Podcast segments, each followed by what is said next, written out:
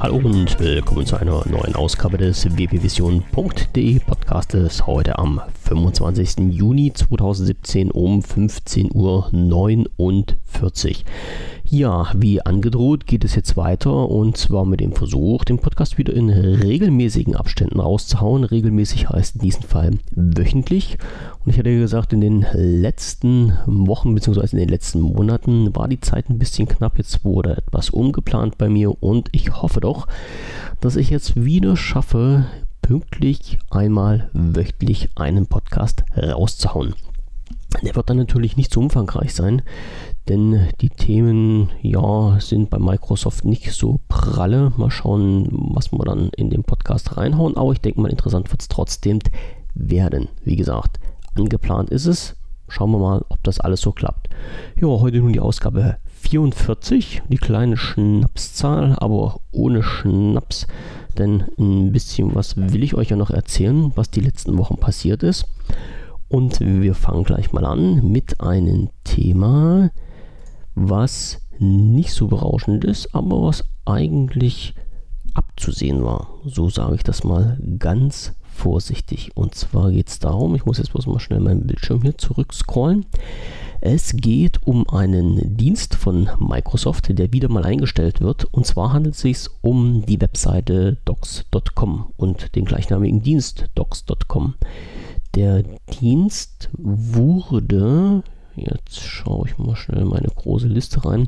Wenn ich das jetzt richtig interpretiere, im Jahr 2010 als Gemeinschaftsprojekt von Microsoft Use Labs und Facebook ins Leben gerufen und sollte damals dazu dienen, dass äh, Facebook-User ihre Dokumente zentral abspeichern und verwalten können. Es gab dann so ein, ein, ein bisschen hin und her. Äh, aufgebaut werden sollte das Ganze als, naja, ich sag mal so, als Pendant zu Google Docs. Und ja, wie gesagt, im Jahr 2010 2010, am 21. April, wurde halt diese Zusammenarbeit von Facebook und Microsoft offiziell verkündet und sollte dann halt auch schon bald das Licht der Welt ablicken. Damals war geplant, Word, Excel und PowerPoint-Dokumente dort hochladen und verlinken zu können. Und das hat dann auch wohl eine ganze Zeit lang funktioniert, war aber, soweit wie ich das jetzt äh, mitbekommen habe, mehr so in den Hintergrund gerückt. Also der Dienst docs.com hat mir eigentlich erst was gesagt, nicht nur eigentlich, sondern hat mir erst was gesagt, als er ähm, so ein Redesign bekommen hat, also als die ganze Seite nochmal neu aufgelegt wurde. Und das war im Jahr 2015 und soweit ich das jetzt richtig erblickt habe, war dann auch so eine gewisse Trennung von äh, Facebook dann vollzogen worden. Also es war nicht mehr ein Dienst, der für Facebook dann ja hergestellt wurde, sondern es wurde halt ein bisschen abgewandelt. Der Hintergrund hat sich ein bisschen geändert und im Jahr 2015 hat Microsoft diesen Dienst dann halt seinen regulären Usern zur Verfügung gestellt als einen Online-Service mit dem gleichen Hintergrund allerdings, nämlich dass dort Dokumente hochgeladen und geteilt werden können. Ja, was ist denn nun passiert? Nicht viel, denn Microsoft hat festgestellt, dass dieser Dienst nicht so angenommen wurde, wie er angenommen werden sollte. Ich habe mich dann auch, wo ich das erste Mal mit diesem Dienst in Kontakt gekommen bin, gefragt, warum wird das eigentlich gemacht? Was ist jetzt der Vorteil von docs.com? Ähm, mir hat sich dieser Vorteil nie so richtig ergeben. Was interessant war, was aus meiner Sicht wirklich das, das, das einzige ja, Alleinstellungsmerkmal dieses Dienstes war, es gab auf der Website eine Suchfunktion und über diese Suchfunktion konnte man halt alle Dokumente online durchsuchen nach einem bestimmten Tag, also nach einem bestimmten Suchwort oder nach, nach bestimmten Begriffen halt, die dort als öffentlich markiert waren war natürlich gleich wieder der Wermutstropfen an sich, denn es gab halt auch Leute, die mit dieser Plattform gearbeitet haben, haben dort Dokumente abgespeichert, haben dort Dokumente online abgespeichert mit, äh, ja, ich sag so, mit einer falschen Sicherheitseinstellung und haben nämlich nicht auf privat geklickt beim Hochladen, sondern einfach nur auf öffentlich und schon konnte halt dieses Dokument von jedem gesehen, gelesen und gesucht werden. Und somit sind halt auch Dokumente an die Öffentlichkeit gelangt, die persönliche Daten enthalten haben. Ich glaube, zu diesem Punkt hatte ich schon vor ein paar Folgen mal einen kleinen Artikel gehabt. Also äh, es waren halt Dokumente da mit persönlichen Daten, mit Krankheitsdaten, mit Kontonummern und mit Zugangsdaten und sowas alles. Also wo sich jemand gedacht hat, ja, docs.com ist eigentlich eine feine Geschichte, ich kann hier Dokumente hochladen und kann sie anderen bereitstellen, die dann halt darauf zugreifen können. Aber wenn halt die Sicherheitseinstellungen nicht richtig gesetzt waren, konnte es halt wirklich jeder lesen und die Daten daraus halt auch nutzen. Ja, das war halt eine nicht so schöne Sache. Verschuldet aber aus meiner Sicht nicht von Microsoft, denn die haben wirklich bei den Hochladen eine extra Option eingeführt, ob das Ding öffentlich gemacht werden soll oder nicht. Ja, und wer da halt seinen Haken reingesetzt hat, der musste halt dann mit dem Effekt leben, dass das wirklich jeder lesen konnte. Ja, und was ist nun passiert?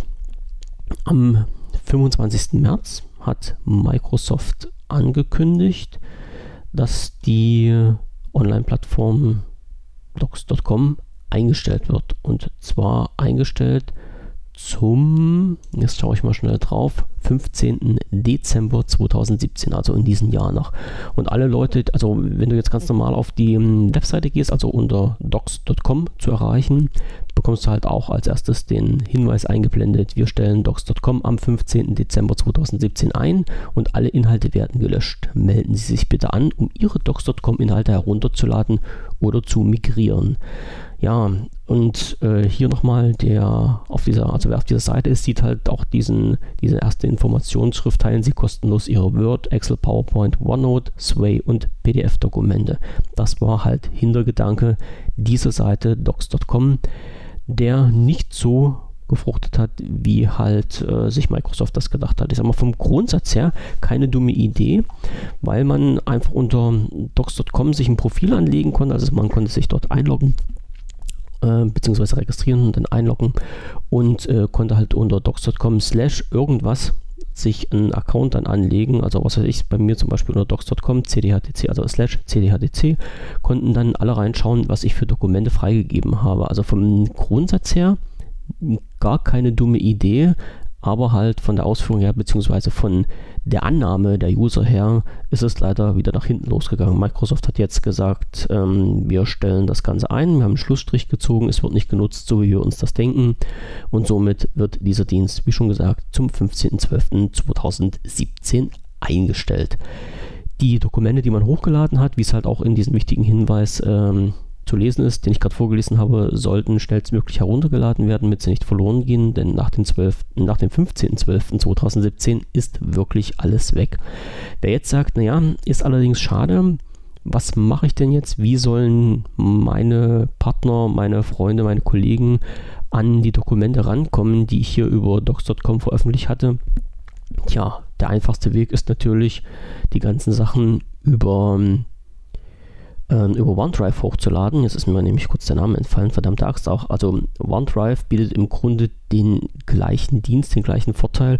Das heißt, man kann halt Dokumente auf OneDrive hochladen, kann sie entsprechend für andere Personen freigeben, kann sie öffentlich freigeben oder man kann sie freigeben, verknüpft mit einer bestimmten E-Mail-Adresse und das ist halt auch das, was ich jedem empfehlen werde. Also wenn ihr jemanden ein Dokument zulassen kommen wollt, zukommen, zukommen lassen wollt, so ist es richtig, ladet es auf OneDrive hoch, äh, geht dort in die Teileneinstellungen und benutzt dort die Funktion, jemanden per E-Mail zu diesem Dokument einzuladen. Und dann seid ihr euch sicher, dass halt auch nur dieserjenige, den, von dem ihr dort die E-Mail einladet, auf dieses Dokument zugreifen kann, weil er halt einen entsprechenden Link über seine E-Mail-Adresse zugeschickt bekommt. Ja, und somit ist halt auch weiter sichergestellt, dass andere Leute auf eure Dokumente zugreifen können, wenn ihr das denn wollt. Also OneDrive als Alternative, die gab es bisher auch immer. Warum, wie gesagt, äh, docs.com nochmal extra eingeführt wurde, beziehungsweise warum 2015 das Redesign gemacht wurde und nicht 2015 das alles schon eingestampft wurde, bleibt jetzt in den Sternen stehen. Es war halt der Versuch von Microsoft, der sich jetzt erledigt hat. So, erstes Thema erledigt. Also docs.com wird es in Zukunft nicht mehr geben. was war das nächste? Also wie gesagt, die äh, ganzen Informationen, die ich jetzt bekannt gebe, sind ein Sammelsurium aus den letzten vier Wochen. Also der letzte Podcast ist ja fast genau vier Wochen her und was sich halt zwischendurch ein bisschen angesammelt hat, ähm, werde ich hier mit den wichtigsten oder für mich interessantesten Themen mal ein bisschen näher beleuchten. So, Aufnahme funktioniert, Aufnahme funktioniert noch, das passt. Ja, was war noch so los? Am 11.06. 2017 äh, hat die Xbox Pressekonferenz begonnen und war damals auch als Livestream äh, zu sehen. Also am 11.06. ab 23 Uhr ging ein Livestream los, wo man halt die Pressekonferenz sich anschauen konnte. Das habe ich mal gemacht. Habe dann mir den ganzen Spaß angeschaut und muss sagen, äh, als ja, nicht Xbox-Besitzer äh, war das für mich doch relativ interessant, diese ganzen Neuerungen mal zu sehen. Also wie gesagt, ich habe jetzt keine Xbox da, ich weiß nicht, wie der Stand der Technik von den jetzigen Xboxen ist, aber zu sehen, was die Dinger einfach können, ähm, was es jetzt Neues gibt und die, naja, ich glaube, der überwiegend mehr als die Hälfte, also mehr als die letzten 50 Prozent dieser Live-Übertragung waren halt Vorstellungen von neuen Spielen, beziehungsweise von Spielen, die halt für diese neue Xbox konzipiert wurden. Und es ist schon sehr fantastisch gewesen zu sehen, was da grafisch alles jetzt heutzutage machbar ist. Also wirklich sehr interessant. Und wer sich das alles nochmal anschauen will, das gibt es natürlich auch on demand zum Nachschauen. Den Link werde ich dann mit reinpacken unter xbox.com slash de-de slash e3 kann man da einiges sehen, auch die ganzen Spiele, die vorgestellt wurden und man kann sich halt diese komplette äh, Übertragung nochmal anschauen. Äh, vorgestellt wurde halt die Xbox One X und in der Pressemitteilung wurde bekannt gegeben, dass diese ab 7. November 2017 für einen Preis von 499 US-Dollar ähm, dann weltweit äh, verkauft werden soll. Also wie der Preis dann in Deutschland sein wird, steht natürlich noch nicht fest. Also es werden sicherlich keine 499 Euro werden, sondern also nicht, nicht 499 Dollar werden, sondern eher 499 Euro. Aber schauen wir mal, was da passiert. Also die Preise habe ich bisher noch nicht gefunden. Wie gesagt, fest steht halt bloß 7. November 2017 für einen Preis von 499 US-Dollar wird die Xbox One X auf den Markt kommen, geplant weltweite Einführung. Ja, dann wäre diese Geschichte auch schon wieder erledigt. Ähm, zwischendurch noch in den Raum geworfen. Alcatel bringt sein Phone Alcatel Idol 4 Pro in Deutschland auf den Markt, also ein Windows Phone wird wieder für uns erscheinen, was aber von den technischen Daten nicht so der Burner ist. Ich werde dazu nochmal einen extra Artikel verfassen, wenn ich das im Forum in die Windows Phone Sektion mit aufgenommen habe. Ja, was war noch ein wichtiger Punkt? Ein wichtiger Punkt, über den sehr viel diskutiert wurde, äh, ist ein ja, ein Feature, was beim Windows 10 Creators Update mit eingeführt wurde. Und zwar nennt sich die ganze Geschichte dann Nachtmodus. Ähm, was besagt das? Nachtmodus ist einfach eine Funktion, die im Creators Update für die, also für Windows 10, nicht für Windows, bisher noch nicht für Windows 10 Mobile aktiviert werden kann. Und bei diesen Punkt sollen wohl die Blauanteile im dargestellten Bild reduziert werden. Das hat zur Folge, dass sich das Auge besser, sag ich mal, äh, das besser damit zurechtkommt, an, einen, an eine dunkle Umgebung, darum heißt das Ding ja auch Nachtmodus, und dass man halt, wenn es dunkel ist oder wenn man halt nicht äh, direkte Sonneneinstrahlung hat, also wenn man nicht tagsüber arbeitet, dass man dann halt einen besseren Kontrast hat zu seinem Bildschirm und das Auge besser mit diesen ganzen äh, Farbgebungen zurechtkommt. Man kann diesen Bildschirm, also diesen Nachtmodus auch individuell einstellen. Einmal von der Farbtemperatur her. Da kann man halt mal so einen kleinen Schieberegler, den man dann einstellen kann. Und andererseits von der Zeit her, wenn dieser Nachtmodus denn automatisch eingestellt werden soll. Da gab es aber wohl auch einige Probleme. Das heißt, es gab wohl Leute, die diesen Nachtmodus aktiviert haben mit einer, äh, also man hatte wieder diese Gelegenheit, äh, eine Zeit, einen Zeitraum festzulegen und der Achso, ja, genau. Es ist halt also, wann schaltet sich dieser Nachtmodus ein, wann schaltet sich dieser Nachtmodus automatisch aus. Das soll wohl funktionieren, wenn man den Alternativpunkt wählt. Von Sonnenaufgang bis Sonnenuntergang werden wohl die Daten des, der Aktivierung des Nachtmodus halt äh, aus dem Netz gezogen und das soll wohl nicht so richtig funktionieren. Ich habe es noch nicht getestet, also ich habe diesen äh, bei mir diese Automatik drin wann sich das einschalten und ausschalten soll. Das funktioniert, das klappt wunderbar. Am Anfang war ich natürlich ein bisschen erschrocken, als ich dann ähm, das Ding aktiviert hatte, habe damit gearbeitet, habe es wieder weggestellt. Am nächsten Abend habe ich äh, das Surface wieder eingeschaltet und plötzlich gab es so ein komisches Bild, nämlich halt, dass diese Blautöne rausradiert waren oder dezimiert wurden und äh, dann ist mir wieder eingefallen, okay, du hast den Nachtmodus eingeschaltet, passt alles. also am Anfang habe ich ein bisschen einen kleinen Schreck bekommen, habe gedacht, verdammte Axt, hat sich irgendwie das Display verabschiedet, aber nee, Nachtmodus war aktiviert. Also ähm, für die Leute, die ein bisschen rumgespielt haben und jetzt ein bisschen eine komische, eine komische Farbanpassung auf dem Display haben, mal reinschauen, vielleicht seid ihr irgendwie auf den Punkt Nachtmodus gekommen.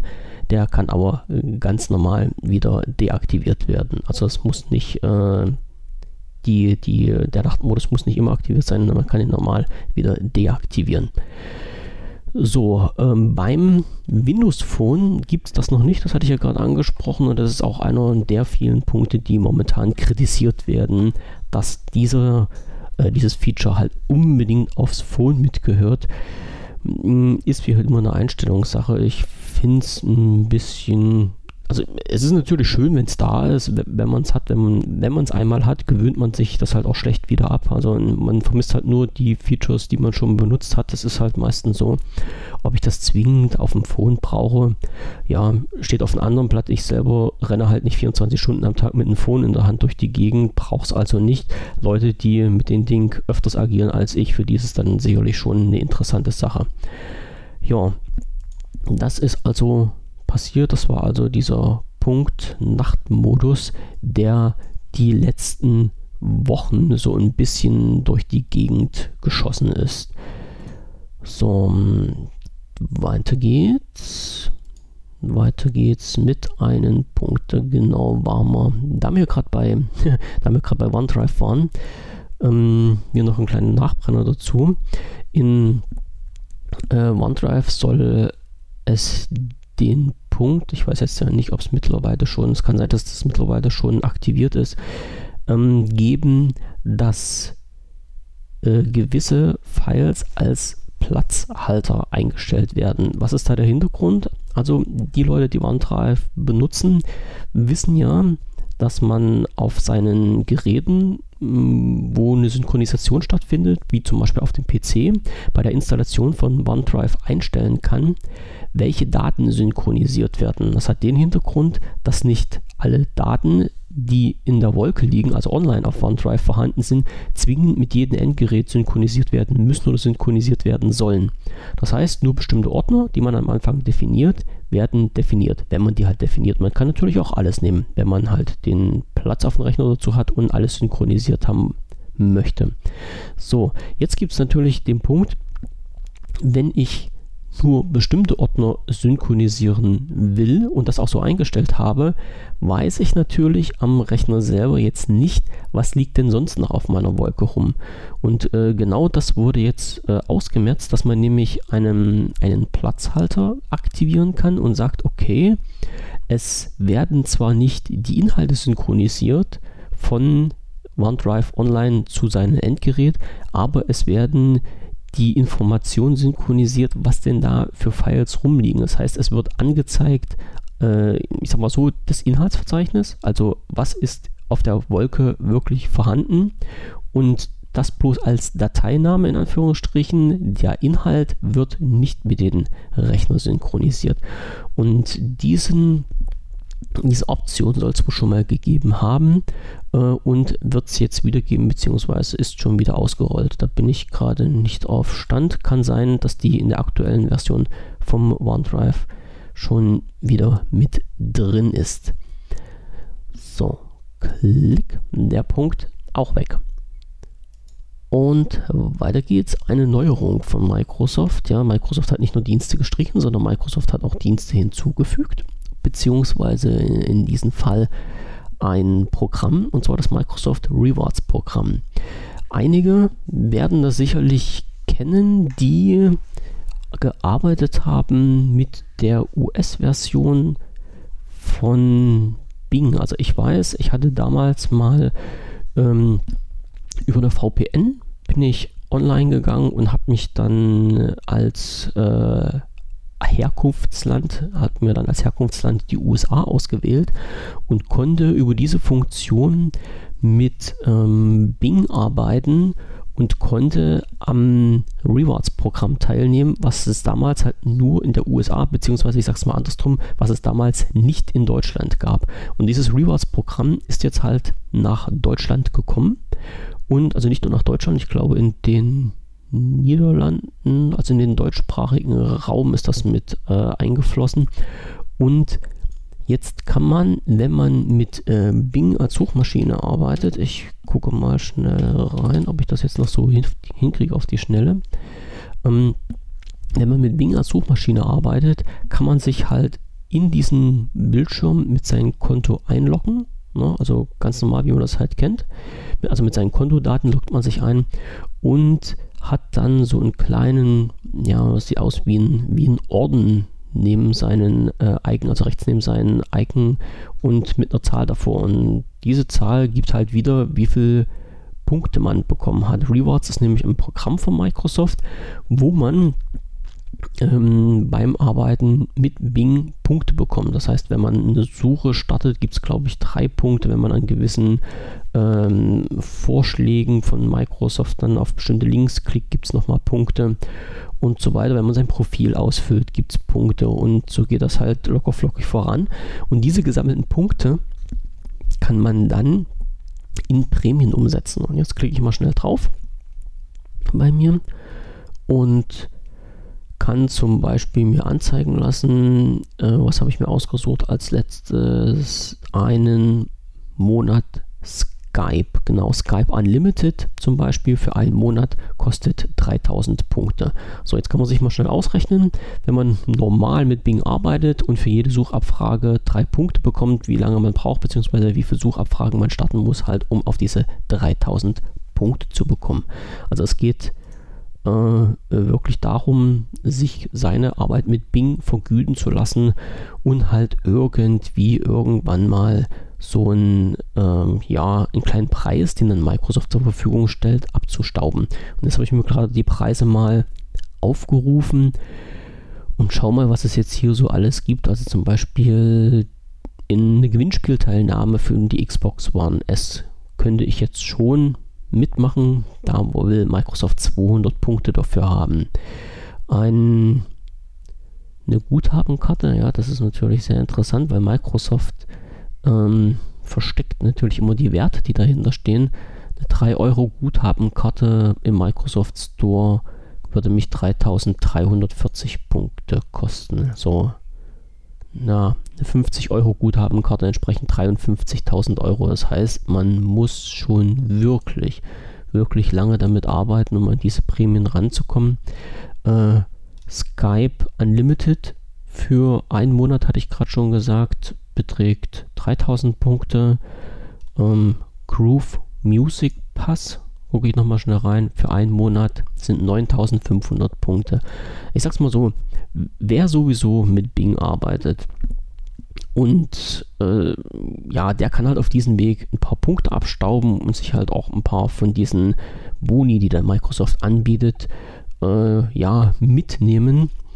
Wer jetzt gezielt darauf hofft, irgendwas zu bekommen, muss wirklich schon effektiv damit arbeiten. Also meine Suchanfragen in den letzten Wochen und Monaten waren nur nicht so viel, dass ich sagen kann, okay, ich bekomme halt die 3000 Punkte, die ich für Skype Unlimited pro Monat brauche, in meiner monatlichen Arbeitsweise mit Bing zusammen. Also ich starte nicht so viele Suchanfragen, dass ich halt diese 3000 Punkte im Monat zusammenbekomme. Das kriege ich noch nicht ganz gebacken. So nebenbei laufen lassen kann man das natürlich und mitnehmen. Wobei, jetzt geht es natürlich wieder los. Die Leute mit den Aluhut erheben den Finger. Ja, es stimmt. Äh, Microsoft macht das ja nicht aus Spaß an der Freude, sondern Microsoft macht das ja halt, um das Nutzerverhalten zu tracken. Wer also das nicht haben möchte, sollte ganz einfach mal im Hinterkopf behalten, dass man, wenn man mit Bing arbeitet oder arbeiten möchte, ganz einfach diesen Dienst nicht nimmt, sprich auch nicht äh, sich mit seinem entsprechenden Konto dann bei Bing einloggt.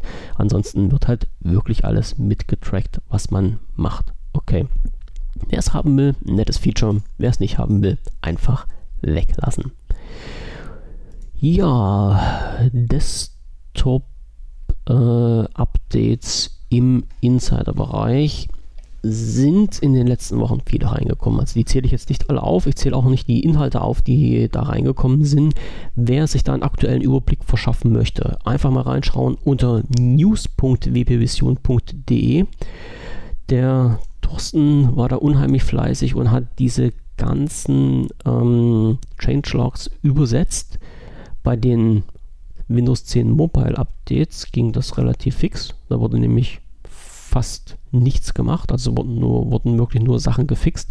Bei ähm, Windows 10 Insider Updates im Fastring hat es einen wirklich erschlagen. Also es sind wirklich seitenweise News und Fixes dazugekommen. Wie gesagt, wer sich das alles mal anschauen will, einfach mal unter news.wpvision.de reinschauen, die Seiten durchscrollen und äh, mit dem Logo Windows Insider Programm sieht man dann halt schon die ganzen Changelogs und es ist wirklich, muss ich sagen, sehr erstaunlich, was Microsoft hier macht. Also hier wird nicht gekleckert, hier wird richtig geklotzt, es werden richtig tolle Features bereitgestellt und man kann wirklich sagen, die nächsten Windows-Versionen werden sich sehen lassen können. Also es ist nicht wirklich so ein irgendwie Larifari, was da zusammengeschaufelt wird, sondern es sind wirklich interessante Sachen dabei. Und ich hoffe jetzt ganz, ganz stark, dass Microsoft auch irgendwann mal auf den Trichter kommt und das in der Windows 10 Mobile Version macht. Also wie gesagt, da hängen sie schon ganz schön hinterher. Ähm, der Unterschied, ich muss, ich schaue mal schnell in den, ins letzte Changelog rein. Wir sind beim PC bei der Bild 16226, beim Mobile bei der Bild 15226. So, also eine, ein großer Sprung ist da schon drin. Und wir hoffen ja alle, dass bald wieder mal irgendwas im Mobile-Bereich passiert. Ähm, ja, die ja, wie gesagt, schaut euch das einfach mal an, schaut euch einfach rein, lest euch das mal wirklich in Ruhe durch, bringt aber Zeit mit, weil da könnt ihr wirklich lesen. Also das ist echt ganz schön, ganz schön heftig, was da passiert ist. So, neue Vorstellung von Microsoft-Geräten, das müsste ich eigentlich schon mal haben. Jetzt schaue ich mal schnell in meine letzten Shownotes mit rein. Äh, genau, also die Vorstellung von den neuen Surface bzw. Surf, äh, Windows Surface Surface Laptop mit Windows 10S hatte ich im letzten Podcast schon angesprochen. Ah, genau, ich hatte angesprochen, dass bei dieser Vorstellung, bei dieser Pressekonferenz äh, sehr für das Zubehör geworben wurde, aber das Zubehör war damals noch nicht vorbestellbar. Also man konnte wohl die Seiten Aufrufen von diesem ganzen Zubehör, hat dann aber nur irgendwie eine Information bekommen, dass das momentan nicht verfügbar ist.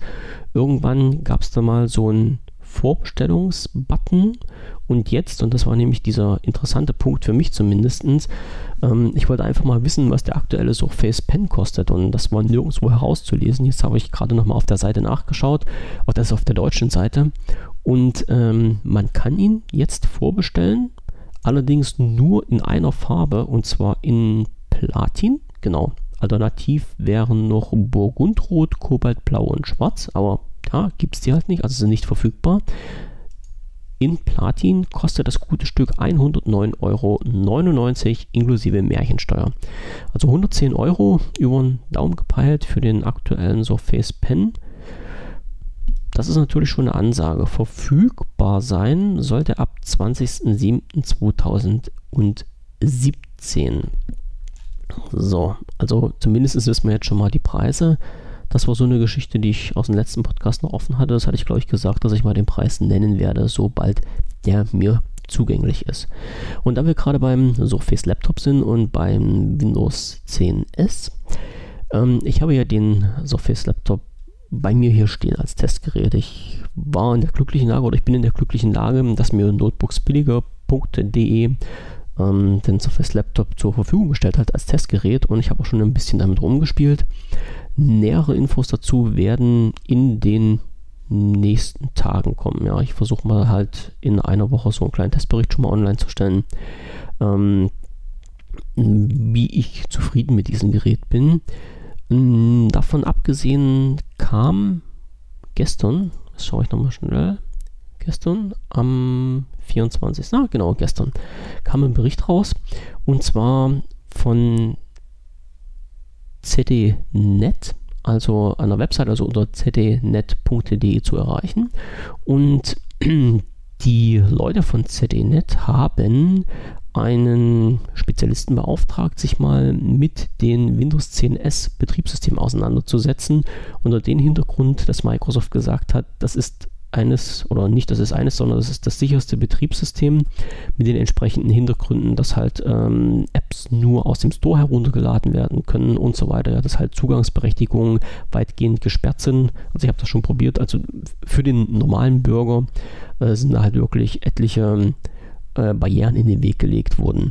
Für Spezialisten und vor allen Dingen für diesen Menschen, der da für ZDNet diesen kleinen Test vorgenommen hat, ähm, sind diese Barrieren allerdings überwindbar. Und ich habe mir das vorhin nochmal diesen Artikel durchgelesen und äh, die Idee, die dahinter stand, war jetzt äh, gar nicht so dumm und ich denke mal halt, ist auch für uns nachvollziehbar. Also was heißt für uns, ist es für die Leute nachvollziehbar, die sich so ein bisschen technisch da mit der Materie auskennen. Und ich scroll gerade mal runter und versuche mal die Stelle rauszusuchen, äh, wo das drinne steht. Genau. Ähm, und zwar ging es darum, dass äh, auf den Surface Laptop äh, Word-Dokumente ausgeführt werden können. In diesen Word-Dokumenten können Makros ausgeführt werden und in eines dieser Makros, also es wurde halt ein äh, Word-Dokument mit einem Makro so äh, präpariert, dass man ein ähm, Schadprogrammcode auf das Surface Laptop gebracht hat und dieser Schadprogrammcode hat dann halt seinen Dienst geleistet und hat äh, schrittweise Prozesse lahmgelegt um einen neuen Schadcode einspielen zu können und über diesen Schadcode konnte man dann halt entsprechende Admin-Berechtigungen einschalten und äh, wiederum über die nächste Stufe sich äh, auf eine, auf eine Admin-Umgebung bewegen, wo man dann letztendlich diesen Rechner total unter Kontrolle hatte und eine Software installieren konnte, also die dann diesen Rechner verschlüsselt hat, bekannt unter Ransomware. Letztendlich war es halt also möglich, mit entsprechendem Hintergrundwissen dieses Windows, ähm, ja, Windows 10S so zu manipulieren, dass halt ein Rechner übernommen und verschlüsselt werden kann. Also die Sicherheitslücken sind wohl vorhanden.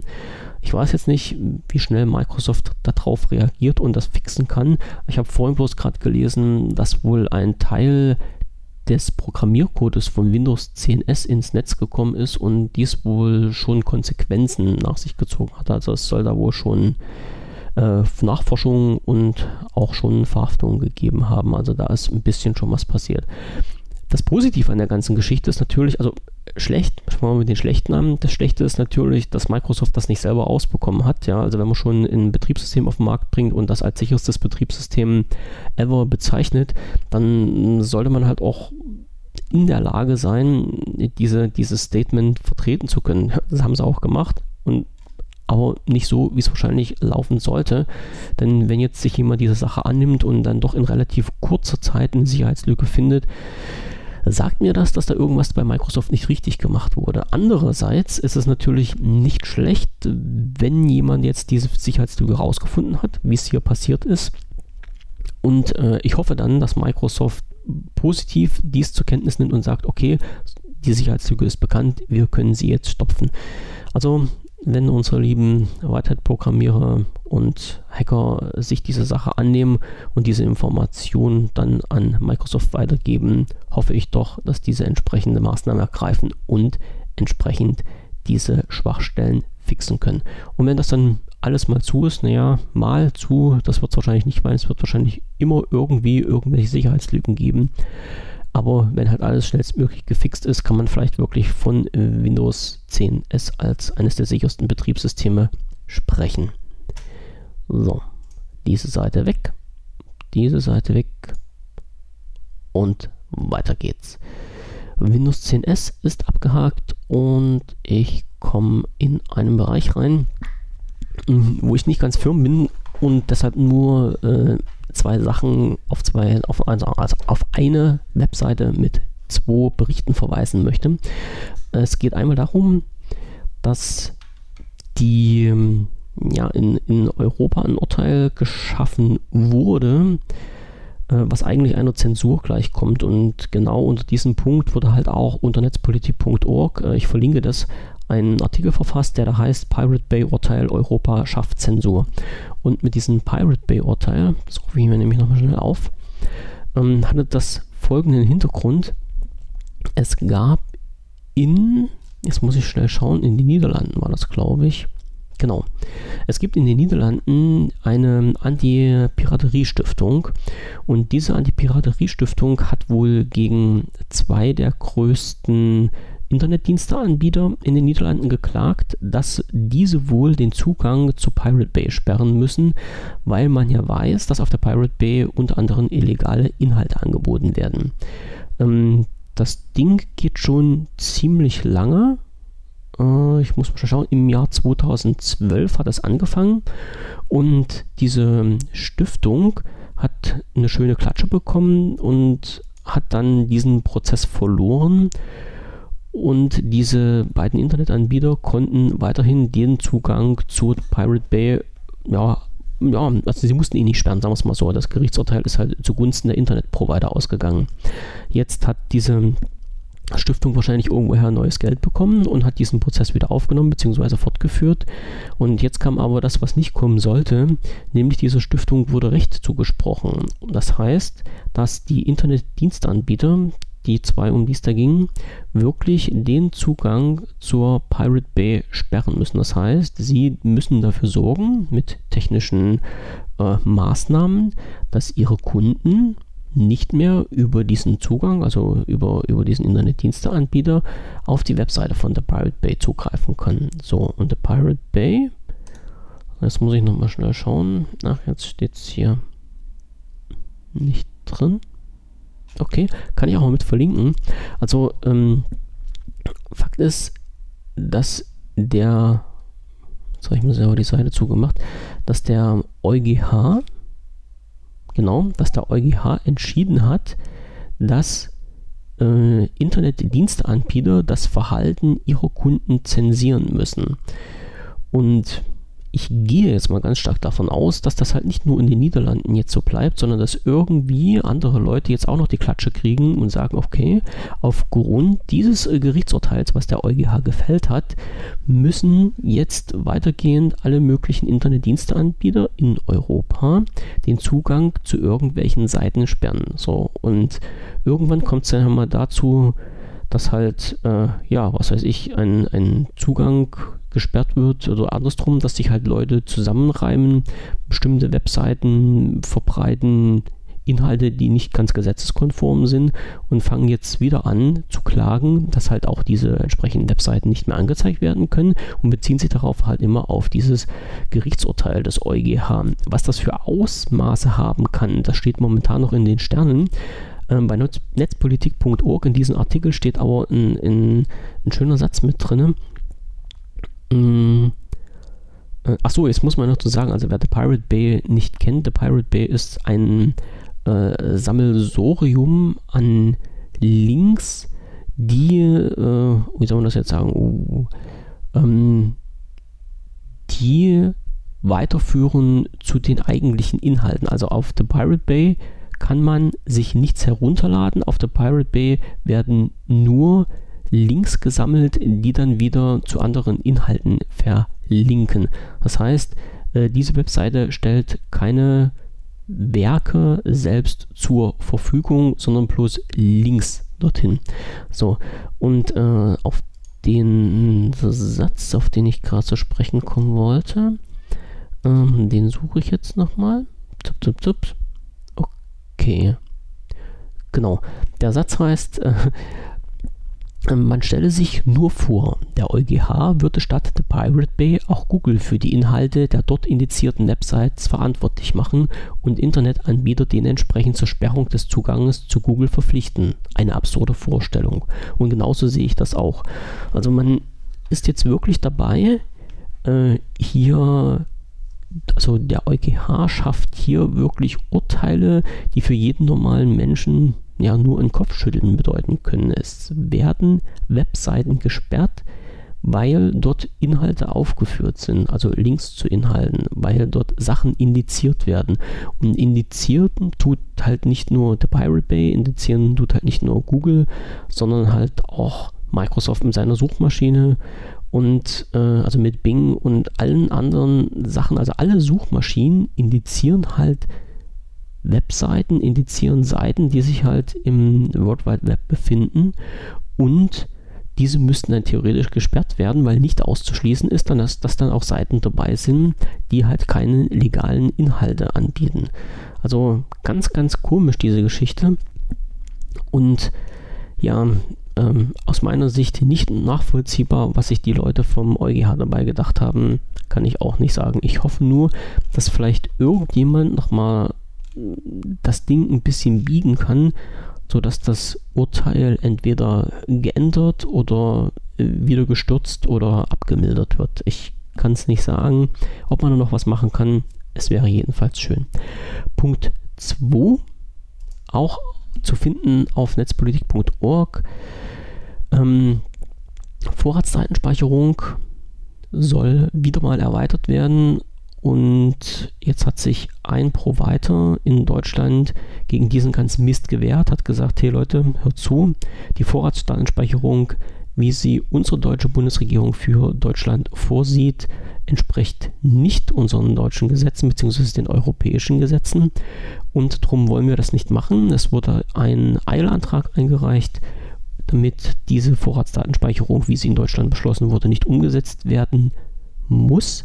Und diesen Antrag wurde stattgegeben. Und es wurde halt auch in diesen Schnellverfahren geklärt, dass die Vorratsdatenspeicherung, wie, so jetzt, wie sie jetzt von den deutschen Behörden verlangt wird, gegen das EU-Recht verstößt.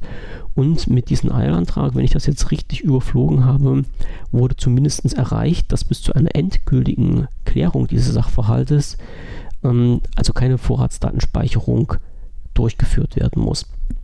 Gemacht hat das ein Münchner Provider namens SpaceNet und dieser steht jetzt auch halt äh, recht gut da und braucht diese Daten nicht zu speichern. Alle anderen Provider, also ich habe bisher noch keinen anderen von noch keinen anderen Provider gehört, der auch diesen Weg gegangen ist.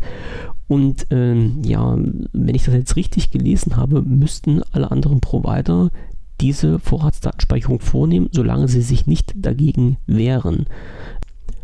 Und darum hat netzpolitik.org alle anderen Provider dazu aufgerufen, sich halt den Vorbild von äh, SpaceNet anzuschließen und entsprechend Anträge einzureichen bei Gericht, damit halt diese Vorratsdatenspeicherung auch bei Ihnen nicht durchgeführt werden muss. schauen wir mal, was da kommt. Die beiden Artikel, also The Pirate Bay und äh, Vorratsanspeicherung von netzpolitik.org, verlinke ich natürlich mit in den Shownotes. Ähm, ja, Skype. Äh, Skype hatte ich, nee, Skype hatte ich vorhin noch nicht angesprochen, aber Skype spreche ich jetzt an. Skype hat äh, Verbindungsprobleme gehabt in den letzten Tagen.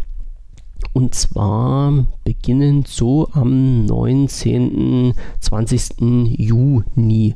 Es kam nämlich vor, also bei mir war es so, äh, dass ich einen Rechner gestartet habe, habe äh, dann äh, gewartet, bis jetzt diese, diese, ja, wie soll ich sagen, diese kleine kleine Wolke im, im, im also dieses kleine Skype-Symbol endlich mal auf grün ging oder gehen sollte, aber es passierte einfach nicht. Also mein Rechner hat versucht, Skype zu starten oder hat Skype gestartet, hat versucht, eine Verbindung herzustellen und das hat einfach nicht funktioniert.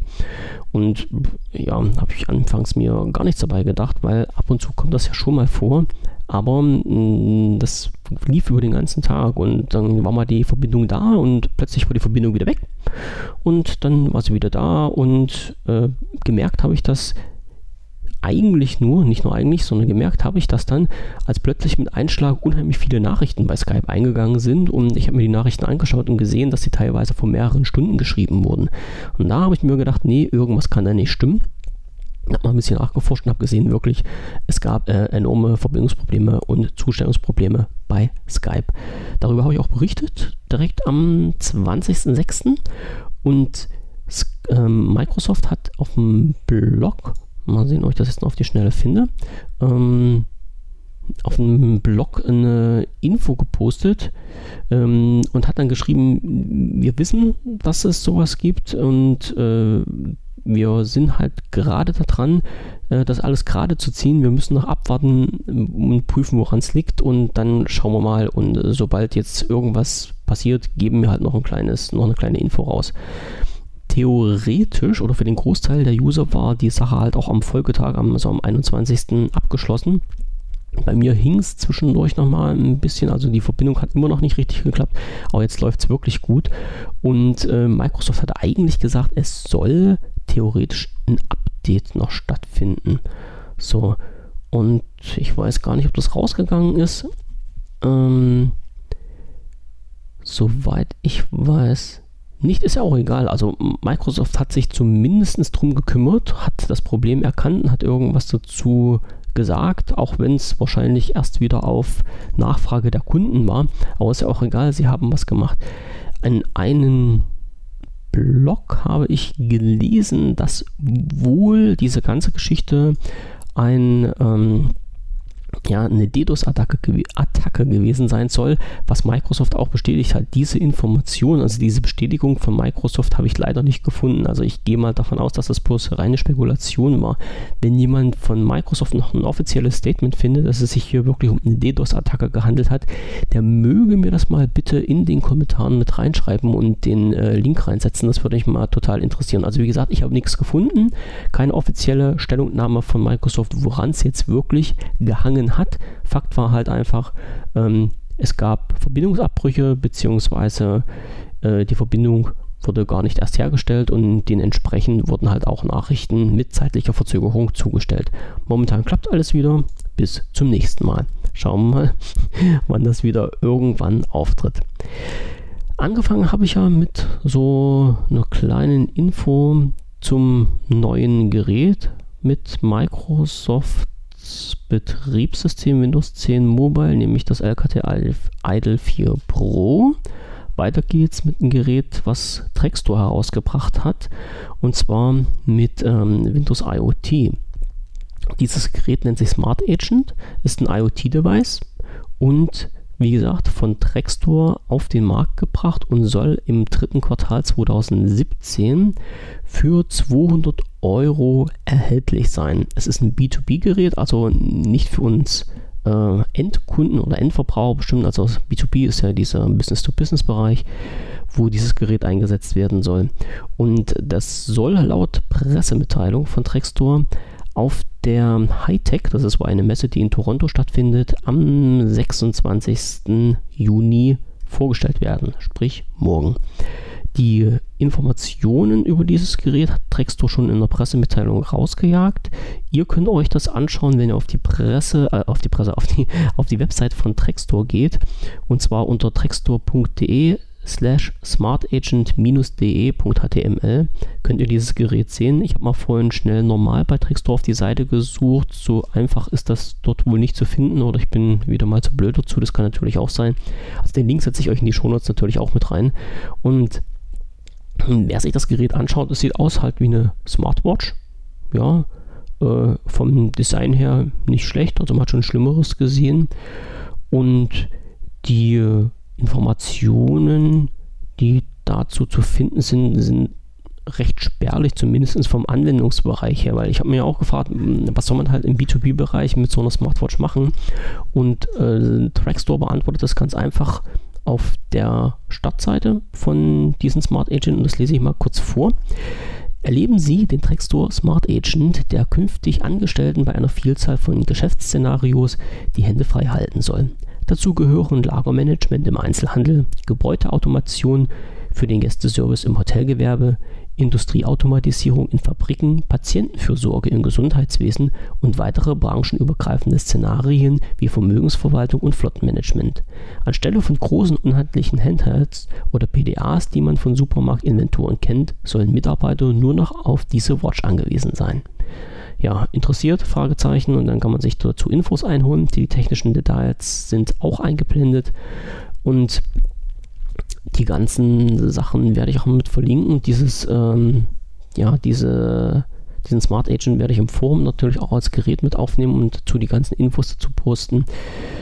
Ähm, ja, mir hat aus dieser ganzen Beschreibung noch nicht so richtig, äh, ja, es hat noch nicht so richtig Klick gemacht, wozu man das nehmen kann. Diese gerade vorgelesenen Szenarien sind natürlich vorstellbar, aber ob sich das wirklich so durchsetzen wird, lasse ich mal dahingestellt sein. Es wurde, also ein, ein wichtiger Punkt, der dort noch unter Anwendung zu lesen ist, da geht es wohl darum, dass wohl Patienten mit dieser Smartwatch oder mit diesem Smart Agent ausgestattet werden können, um halt diese ganzen Körperfunktionen zu überwachen und entsprechend äh, im Fall der Fälle in den Informationen direkt an ähm, ja, Personal senden zu können. Ich sag mal so, wenn halt äh, der Blutdruck irgendwie in den Keller geht oder sowas, dass da halt über die Smartwatch die Infos direkt an eine Zentrale gehen und diesen Menschen geholfen werden können, egal ob die sich jetzt im Krankenhaus befinden oder ob es halt für die ähm, ja, Gesundheitsüberwachung zu Hause ist.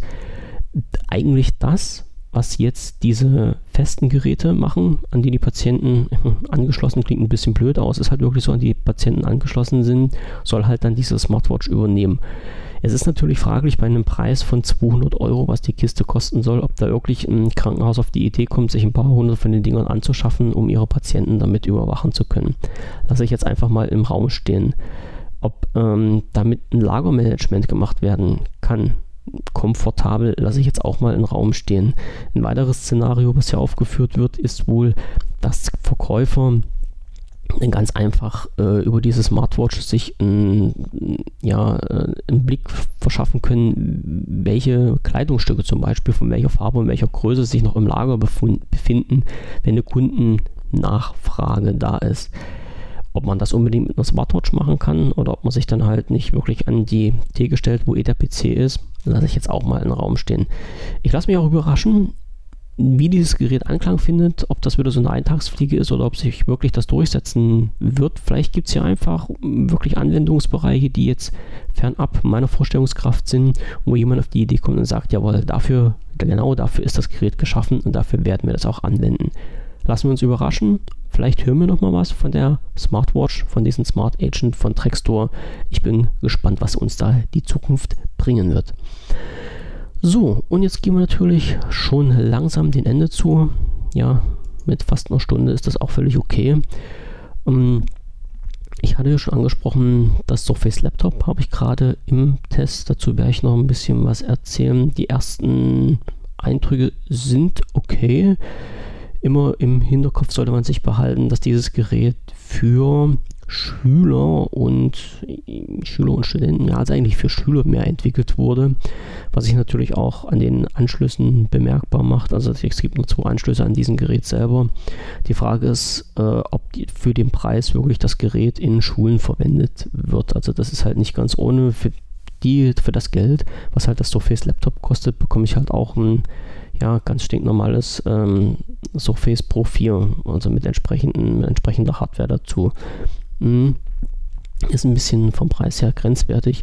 Ansonsten macht es bisher einen guten Eindruck. Das Design ist wirklich klasse. Also da kann ich echt nicht meckern. Es ist, das ist wirklich schnuckelig. Also das gefällt mir schon. Alles andere in meinen weiteren Tests. Ähm, ich habe von Steelgood gerade noch ein Produkt ja, das, das sage ich jetzt mal nicht, was es ist. Also ein Produkt im Test, da werde ich in den nächsten Tagen noch einen Testbericht dazu schreiben.